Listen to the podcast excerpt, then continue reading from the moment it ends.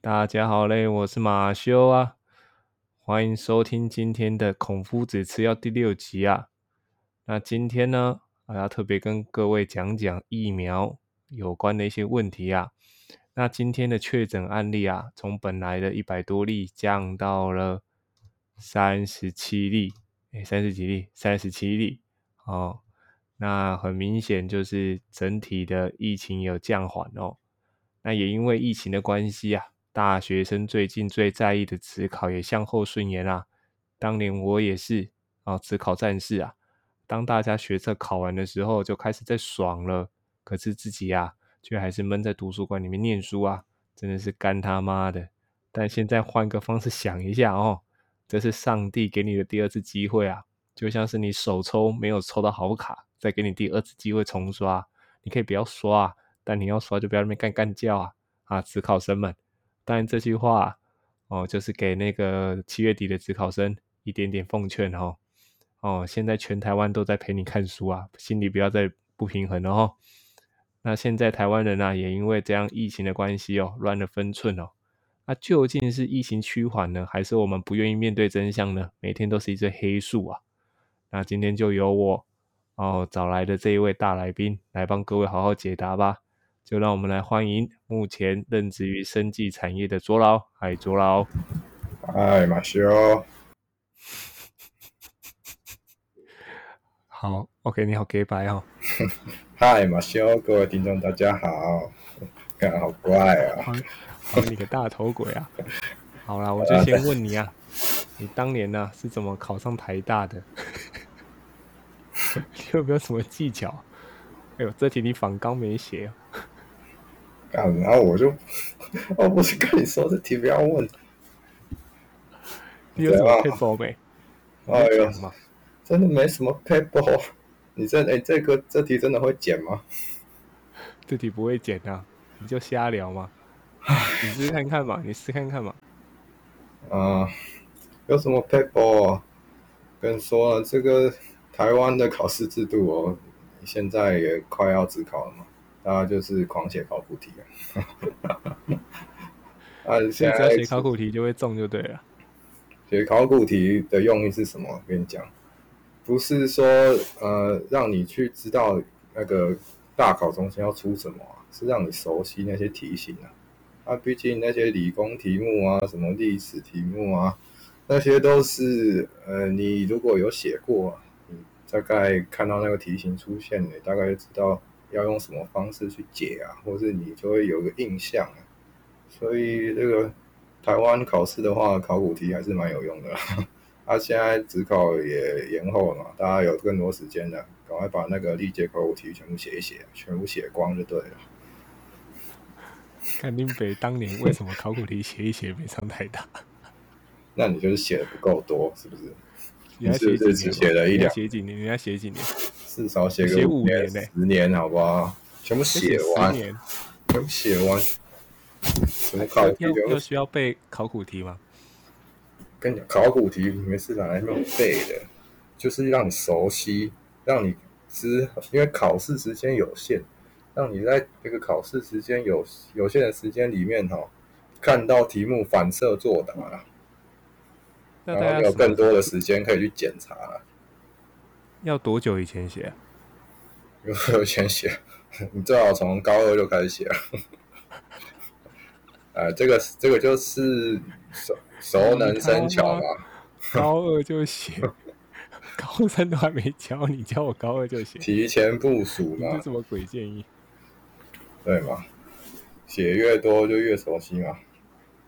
那我问你，高中到底有没有差别？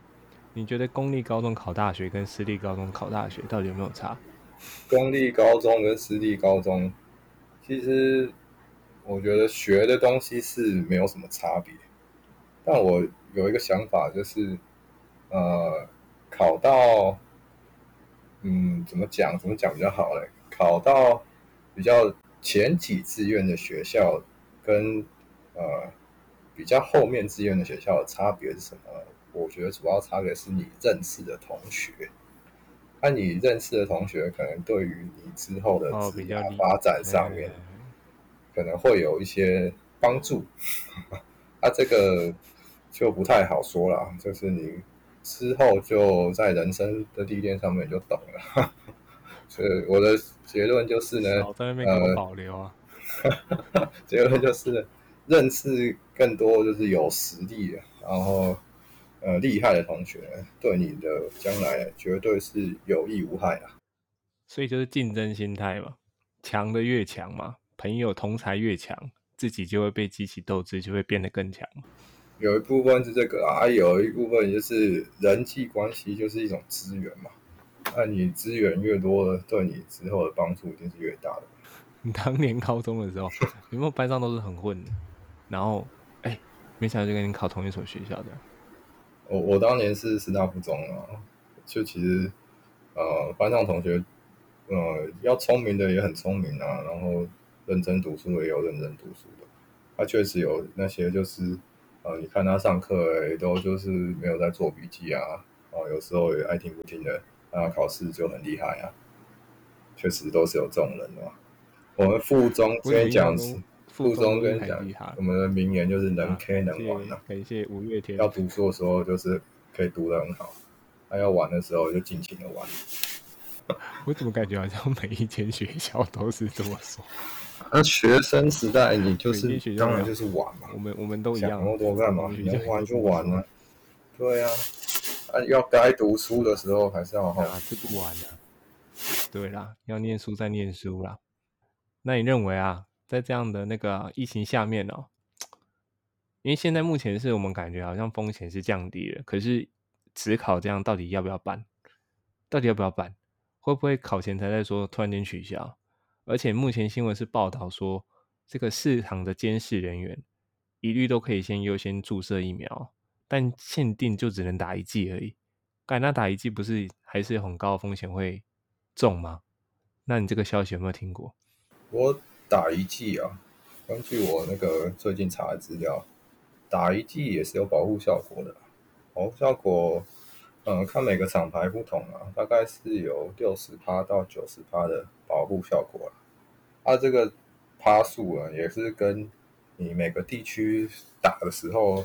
那个疫苗覆盖率和当时的疫情程度有关啊，然后也跟当地的人民落实防疫的水准也有关系了。所以这个保护效果，打一剂跟什么打两剂的这个效果，呃，是以时间跟地点会有会有差异，没错了。但是我认为哈，不管你是不是监视人员的。这个疫苗最好是能打，轮到你的顺位啊！有疫苗能打就赶快去打。那疫苗就是最终就是用来保护你的嘛。那我这边稍微给大家科普一下，这个疫苗到底是干嘛的？好了，之前那个网络上可能大家有看到一个用疫苗用用金城武啊来比喻这个疫苗的文章啊，那大家有兴趣可以搜寻来看一下。我这个简单讲一下，这疫苗就是把你这个病毒的一小部分打到你体内里面，然后让你体内认识这个疫苗。那我们用金城武来比喻的话，就是让你这认识这个金城武，啊，让你之后在看到这个金城武的时候，啊，可以啊说啊，这个脸，这个身体，我用这个它的一小部分，我就可以辨认出啊，原来这个就是金城武。那我下次。认识到他的时候，我的体内免疫机制就会启动，然后来抵抗这个金城武。金城武离我远一点，这样子。那现在这个很多大家比较担心的是这个变异病毒、变异病毒的部分。变异病毒为什么比较麻烦呢？就是因为我们刚刚说啊，这个疫苗只是把病毒的一小部分打到你的体内里面。那这个科学家要怎么挑选这个一小部分呢？他就通常是挑选这个呃病毒比较不会变异的地方，比如说这个金城武啊，你可能就是挑他的呃脸部的部分啊，你看到他的脸就认出这个金城武。啊，你如果不小心挑到一个，比如说这个腋下部分，或者挑到什么呃该逼的部分啊，它平常是藏在里面的。藏在这个病毒的里面，你根本平常也不会看到它。那你的体体内的那个免疫系统平常也不会变异到这个病毒的腋下或盖壁啊。所以你这个如果是挑选部位挑错的话，如果它是一个很容易辨识不到的地方，或者很容易变异的地地方的话，你这个病毒如果是变异株的病毒的话，你体内就很容易辨识不到这个病毒，所以这才是病变异病毒麻烦的原因。那你说，我刚以为我在跟科批录音，把你自己，把你自己想办法剪了。你的节奏跟科比一样。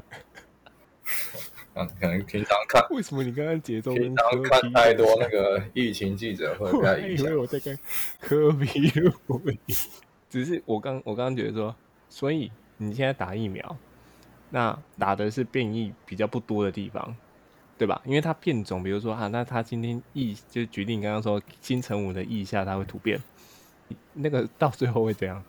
那怎么办？那如果我们还是中了金城武的腋下这个病毒的部分？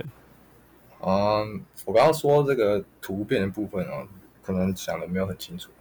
所以，呃，我们在科学家一开始在筛选这个你打进去的片段的时候，一定就是选一些它呃比较不容易突变的部分，有可能就是这个病毒啊，它需要这个部分，这个比较不容易突变的部分，可能这个病毒它呃。因为基因上的一些序列是它必须的片段，它一定要有这个必须的片段，它才可以活下来。那通科学家通常会挑选这些不会容易变变异的部分来做成疫苗的片段。那我们为什么要打第一剂再打第二剂、第三剂呢？因为打第一剂的时候是一开始让这个疫苗产生这个病毒的一小部分，然后让你的体内的免疫系统去认识这一小部分，然后。呃，他先认识了以后呢，他就会记忆住这一小部分。那我们在第二季跟第三季的时候呢，就是在加强你免疫系统认识，然后当有这个病毒的这一小部分被侦测到的时候，它可以快速的启动你的免疫反应去抵抗。对，我刚刚在思考，那第三季的必要性到底高不高？这个因为没有科学数据啊，我也没有办法马上做定论啊。所以，嗯，为什么会想要打第三剂呢？就是可能，呃，变异病毒它的，呃，它的变异使得那个你的疫苗那个片段比较不容易被辨识到，可能是因为它结构上面的一些改变啊，比如说金城武可能整形了，或者他去染头发了，让你比较不容易，呃，辨识出哦，原来这就是金城武。所以呢，你可能再多打进去一些。嗯，让你体内再多一次这个第三季的第三季的刺激呢，让你的体内可以再多认识一点这个金城武，让多认识一点这个变种病毒。对我跟你讲，等等，你刚刚说的这个就是一般人不知道的。一般人可能会认为说，哎，我今天打第一季，我今天打第二季，我今天打第三季，应该就是要增强自己体中对于这个金城武，就是这个病毒的免疫力。可是呢？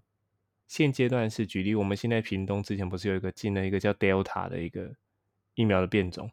那这个 Delta 的变种呢，按理来说它是一个新的东西，为什么我们用原本打的那个疫苗？比如说我今天原本打这个疫苗，按理来说我我已经分辨，我它还没突变前才能防住，可是为什么我现在打三剂一模一样的东西，它却可以挡得掉 Delta？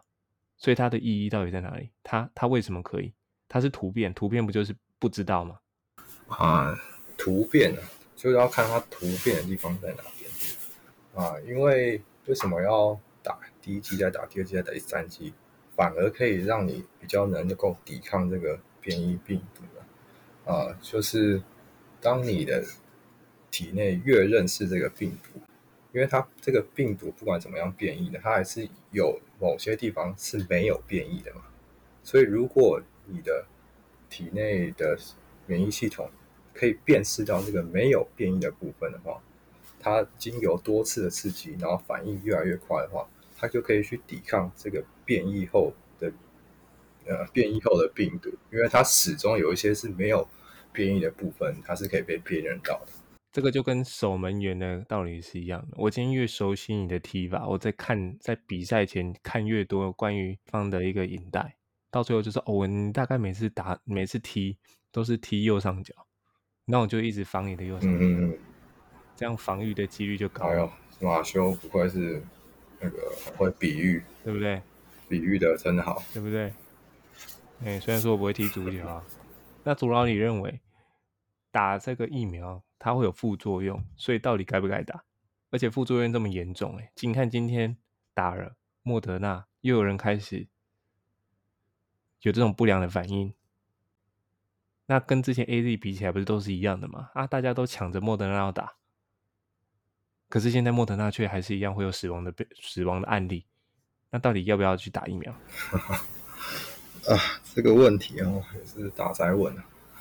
呃，要不要打疫苗啊？我是建议大家还是能打就赶快打。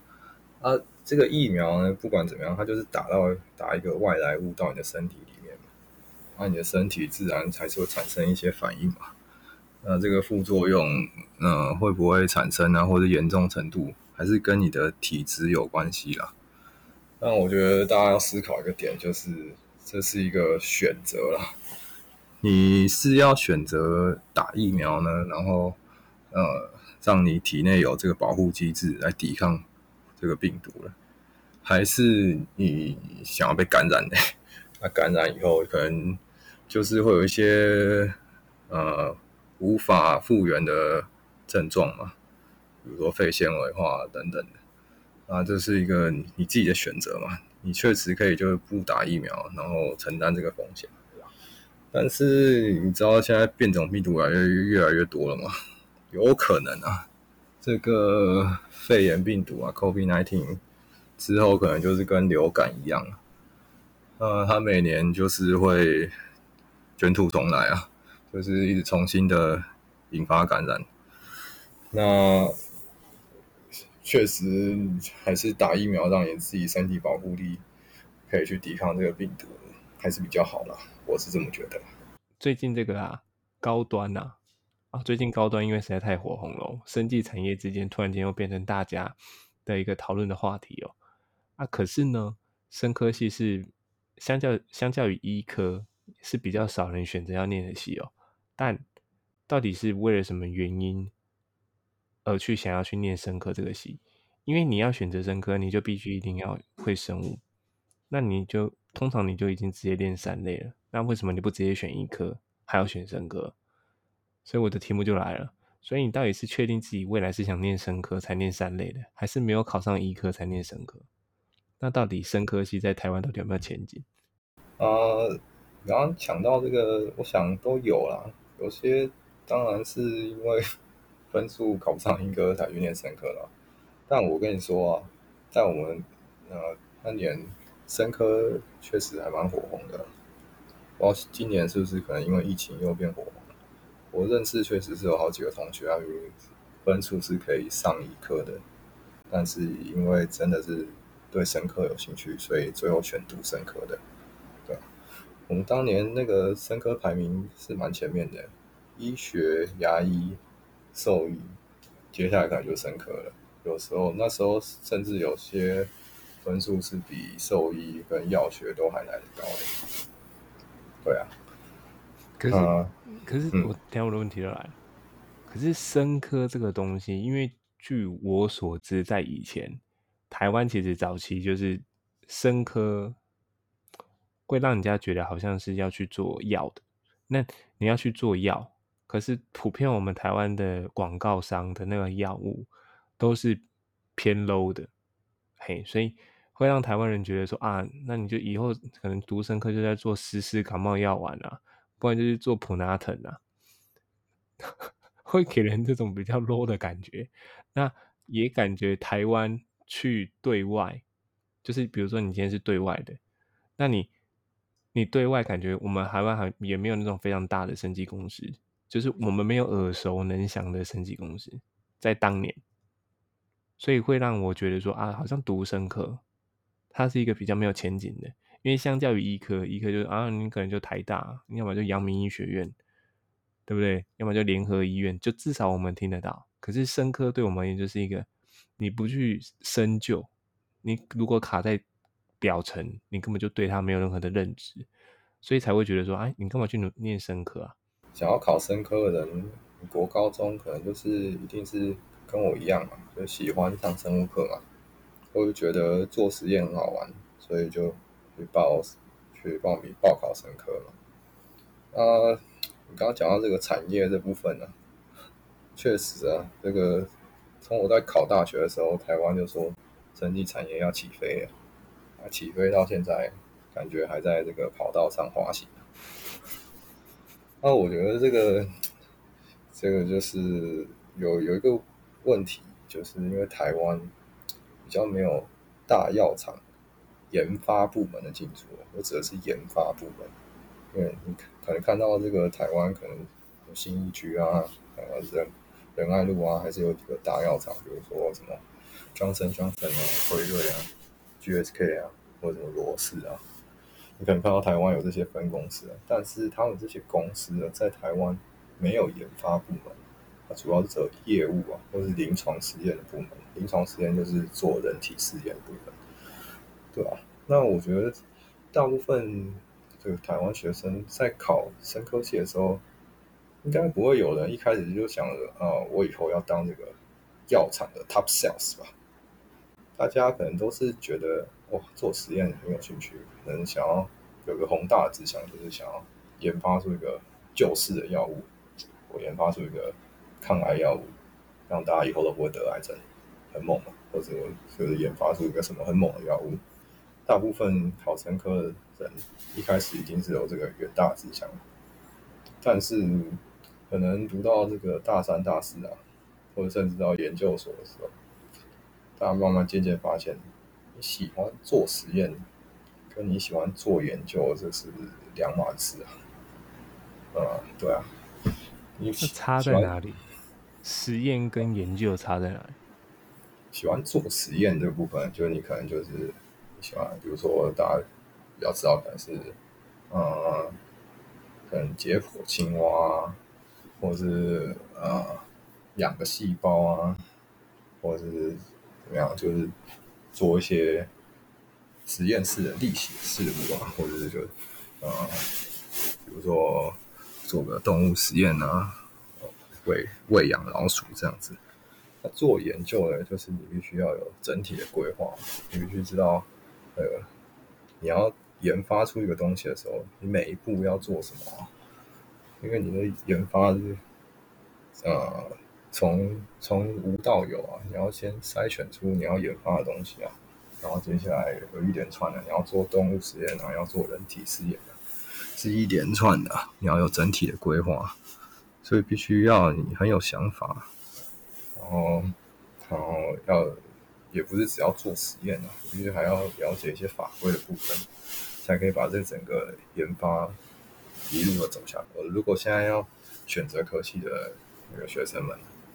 如果有想要选生科的话，你可以先考虑一下，嗯，你是对做实验有兴趣，还是做研究有兴趣啊？然后你可以考虑一下，呃，因为台湾这个在研究这个产业上面，确实资源还是比较少一些啊。那如果你真的想要做研究的话，你必须要攻读硕士、博士的话，啊，你家里是不是有资源可以让你到国外？确实到国外的话，呃，走研究是比较比较有机会走研究的。你这个说法简直就是把台湾的人才向外送。不是这么讲嘛？你去攻读博士，博士完以后还是可以回来台湾服务啊，还是可以回来台湾成立公司啊。那我就是，呃，现况来讲，台湾生意产业确实资源还是比较不够一点的。啊，你。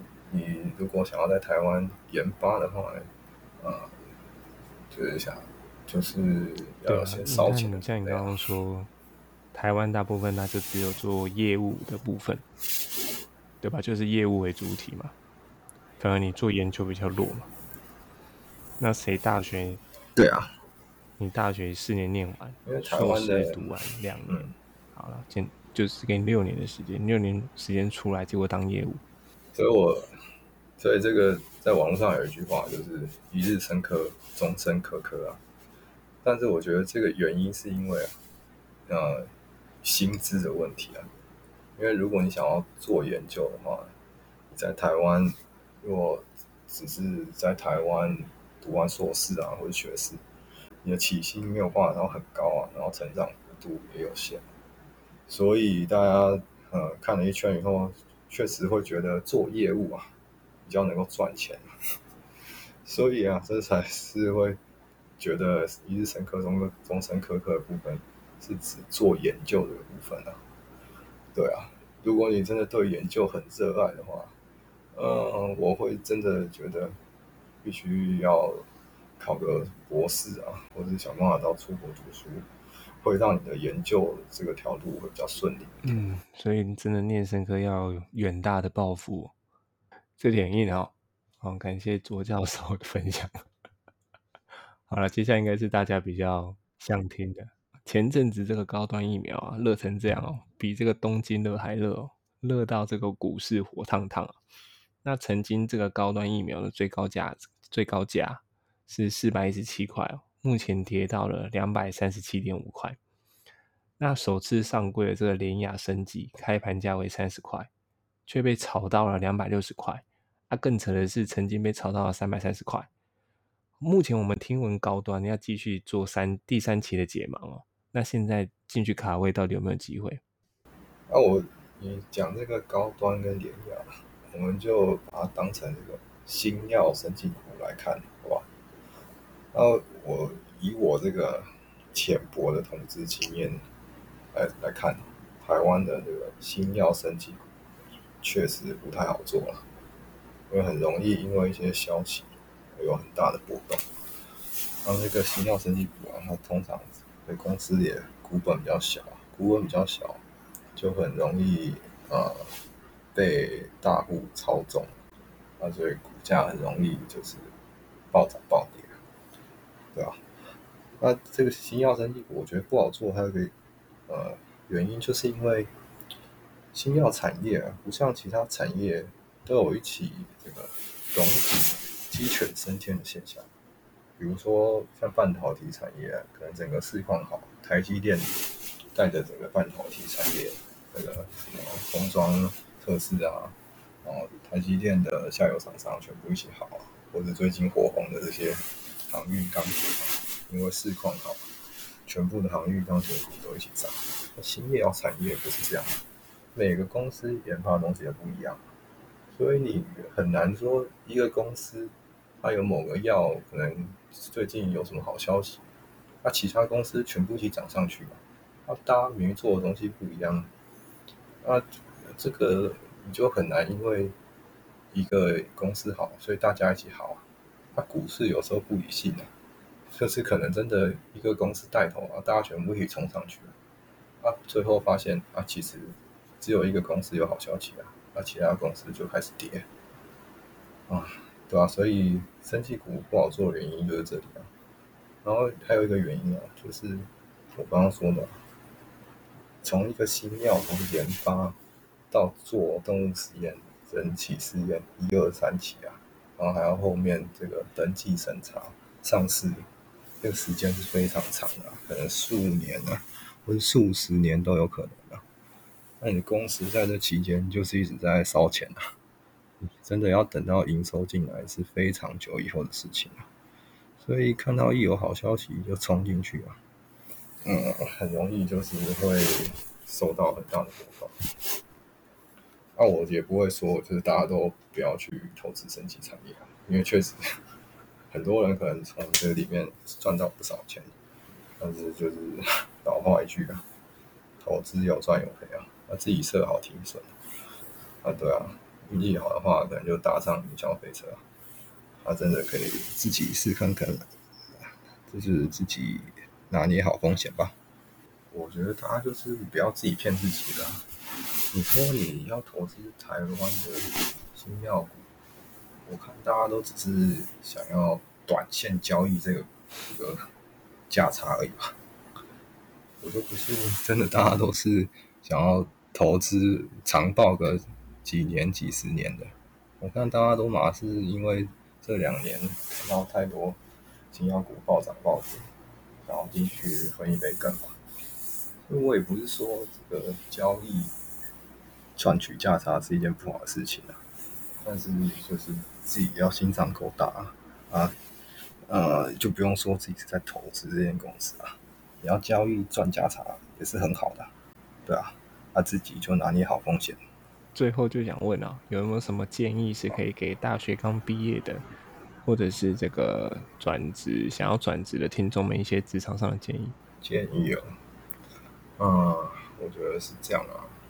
台湾因为教育体制有问题，所以很多学生，嗯，在读到大三、大四或毕业后，也还是不知道自己喜欢什么或者想要做什么。那我觉得就是有机会啊，在学的时候就多尝试啊。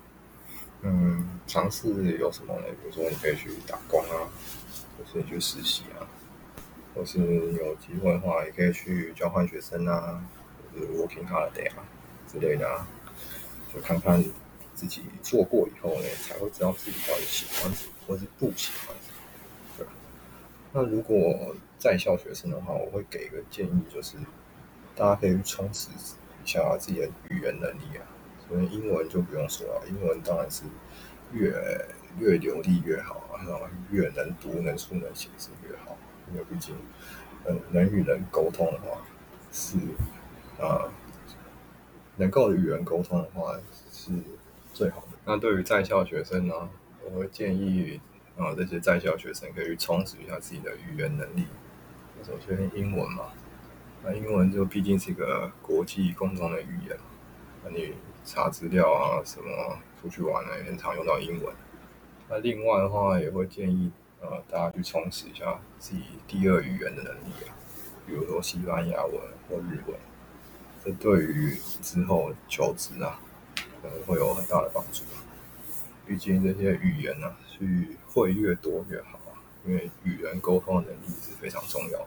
今天真的非常感谢左老来到我们的频道。这个疫苗之乱不知道会乱多久啊！现在就是全台湾人团结的时刻哦。那窝在家听我们的 podcast 就是最好的选择了。那今天的节目就录到这里喽，大家拜拜，拜拜。